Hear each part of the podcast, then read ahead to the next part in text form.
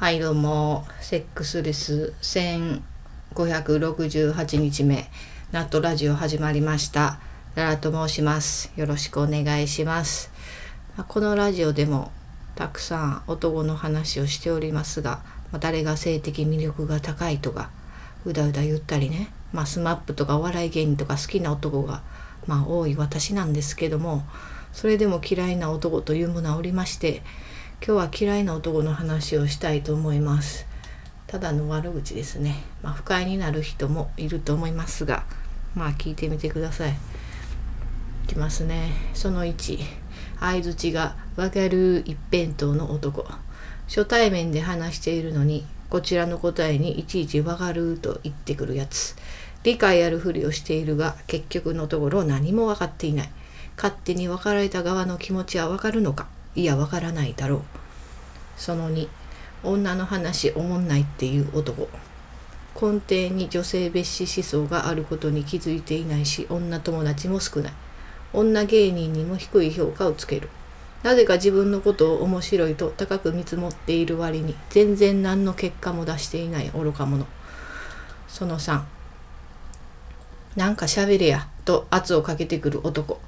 なんとなく場に馴染めないので黙っていたら、なんか喋れや、と半笑いで言ってくる。喋れば何でもいいってまさか思ってないよね。あとお前の話、女子誰も聞いてなかった。その4、逆張りする男。世間で流行しているものやことに対してとりあえず否定から入る。人とは違う目線で物事を見ていると自負しており、ツイッターのバズりツイートにも徹底して載らないが、その男のツイートにも誰も載っていない。その後見た目のいい女の子が好きすぎて現実を直視できていない男。とにかく女性を見た目でしか評価できず自分よりかなりレベルの高い女の子のことも可愛くないとか言ってる。理想が高すぎて周りに惹かれていると気づいていない。童貞率が高い。現実が見えてないので可愛い子にアピールして振られる確率が K 点超えしている。かといって自分を変えようともしないただの怠け者。その6生きりがひどい男自分が発明したと言わんばかりの口ぶりで意見感想感想を発信するが大体気質案の使い回しか本やネットの流用。一般的には全くの無名なくせに少しの信者の賛同ガソリンにして生きりを加速させる。差別化未来予想コンテンツ化などの用語が大好きで西野や堀江門もチェックしているがそのことを隠している。周りを見下しているくせに聞こえの良い発信に終始しているが結局他者を圧倒できるほどの才能はない。とこんな感じです。まあ、この中でベストオブ嫌いな男を出したいんですけど、まあ、1の相づちはねまだ可愛いんですよ。悪意のないバカって感じで許せますよね。で2の女の話がおもんないってやつは、まあ、割と根が深いというかまあちょっとたちが悪いですよね。まあ、価値観がこれはこれで確立してしまってるからちょっと変化は望めないかなとも思います。うん、ちょっとレイシスレイシストじゃないやミソジニー的な、うん、まあ無視しとけばいいのでそんなに実害はないですね。はい、次はなんか喋るやって言ってくるやつは、まあ、これはただの嫌な思い出なんですよ。まあここでこうして話すことでちょっと浄化できたのでよしとします。次は、えー、4の逆張り男はまあちょっと哀愁を感じるんですよ。共感もできる部分もあります。うん。ちょっとひねくれたくなる気持ちもわかるなっていう。うん。だからまあちょっとどっちがどっちかというとこれは共感性による共感できるからこそ嫌っていうところが大きいかもしれないですね。続きまして、えー、見た目重視の男。うん。これはちょっと近くにいるだけで腹立つかな。実害ありですね。ちょっと客観性がなさすぎて情けなくなってくるんですよ。どうしてこうなってしまったんだろうっていうちょっとこの己の子育ての心配に意識が移っていくというか、うん、子供は絶対こうなってほしくないって思うかもしれないですね。客観性がないのが一番恥ずかしいと思ってるんで。はい。続きまして、6の生きり野郎ですね。この「イキリ野郎」が正直なとこ一番嫌いなんですね私は。うん、ツイッターにもゴロゴロいるしポッドキャスト周りにもいるんで実害大ありです。SNS の発達とホリエモンと西野のせいですねこういうやつが増えたのは。だからこの令和の時代はプチホリエとプチ西野の大増殖時代と言ってもいいかもしれません。そう、うん、だからベストオブ嫌いなとこは6のイキリ野郎さんに決定しました。おめでとうございます。ちょっとね己を振り返ってみてほしいですね。はい。まあそんなこと言うとりますけども私も数々多分異性をムカつかせてきた部分があるとも思うんですよね。うん、よく喧嘩とかしててしてたしなぜかムカつかれてるっていう経験もいろいろあったんで、うん、そうそうまあ多分思ったことすぐ言っちゃうからでしょうね。うん、まあそんなわけで、ね、日々自分を見つめ直しながらちょっと頑張っていきましょう皆さんというお話でした。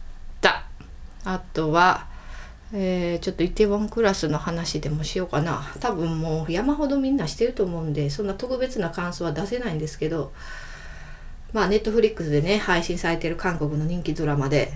そうそう。で全16話って長いんですけどまあ一気に見ちゃえるスピード感ですね。まあ全体のテーマとしては一応復讐劇なんですけどまあ、底辺に叩き落とされた男がそこから這い上がっていくっていう話なんでストーリーの流れは、まあ、少年漫画的なんですかね。